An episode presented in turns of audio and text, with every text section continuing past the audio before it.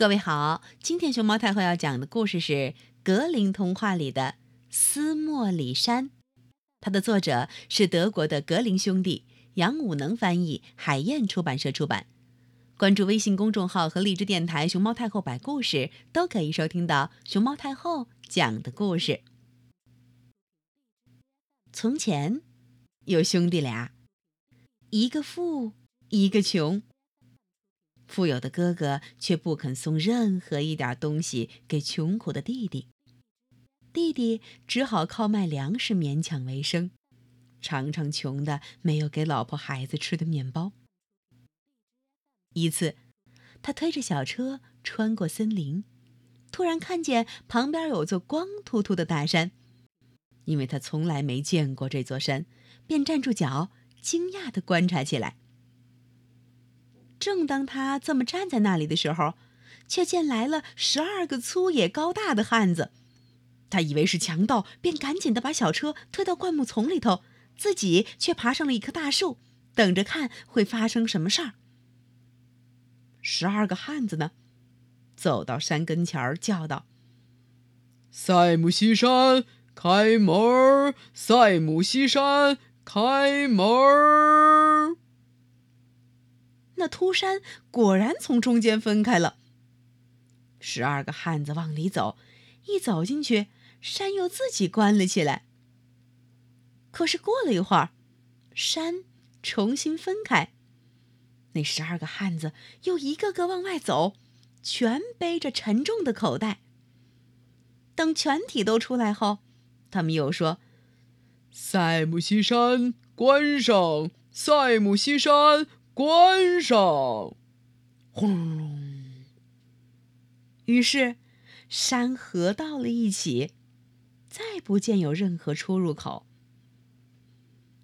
十二个汉子慢慢离去，等完全见不到他们了，穷弟弟才爬下树来。穷弟弟对山里究竟藏着什么秘密感到很好奇，于是他走到山跟前说道。塞姆西山，开门儿！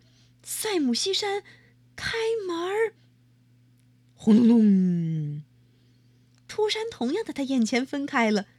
他走进去，整座山原来是个金银坑，后边还有大堆大堆的珍珠和亮晶晶的钻石，就像粮食一般高高的堆积在那里。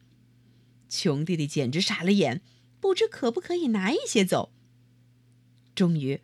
他把衣袋装满了金子、珍珠和钻石，却没有去碰。他走出山门，同样念叨道：“塞姆西山，关上！塞姆西山，关上！”咚咚咚，山就合拢了。于是他推着小车回到了家里。现在他不用再发愁了。不但用他的金子替老婆孩子买来面包，还买了酒；不但自己生活的愉快体面，还给穷人施舍，对谁都做好事儿。钱用完了，他便从哥哥那儿借只箩筐再去取，只是一点不动那大堆大堆的珍珠和宝石。第三次，他又打算去取钱，便再一次向他哥哥借箩筐。可哥哥早就嫉妒弟弟的财富和家里的美好生活，想不通弟弟的钱是从哪儿来的，借箩筐去干什么用？于是他想出一条计策，在箩筐底上涂了一些沥青，这样箩筐归还时，里边便沾着一枚金币。他立刻去找弟弟，问他：“你拿箩筐装什么去了？”装。小麦和大麦，弟弟回答。哥哥于是向弟弟亮出金币，威胁他说：“如果不讲真话，就去法院告发你。”弟弟只好向哥哥讲述了全部经过。这有钱的哥哥立刻吩咐套车，然后亲自驾车去森林里，决心利用机会狠捞一把，运许许多多的宝藏回来。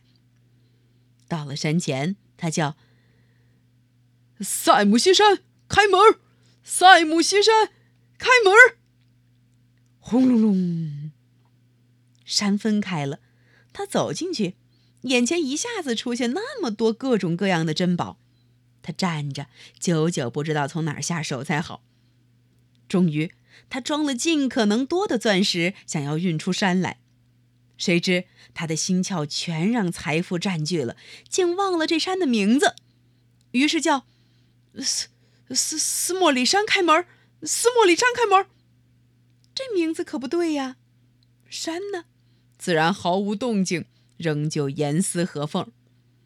他害怕起来，越想心里越乱。所有那些财宝都一点帮不了他。天晚了，山突然自动分开，那十二个汉子却走了进来。一见他，又是笑又是喊：“狡猾的小偷，我们终于逮住你了！你以为我们没发现？你已经来过两次了，只是我们没能逮住你。可这第三次……”你休想再出去！有钱的哥哥急忙叫道：“不不不，不是我，是是我弟弟。”可是不管他怎样求饶，不管他怎样辩解，这十二个大汉还是砍了他的脑袋。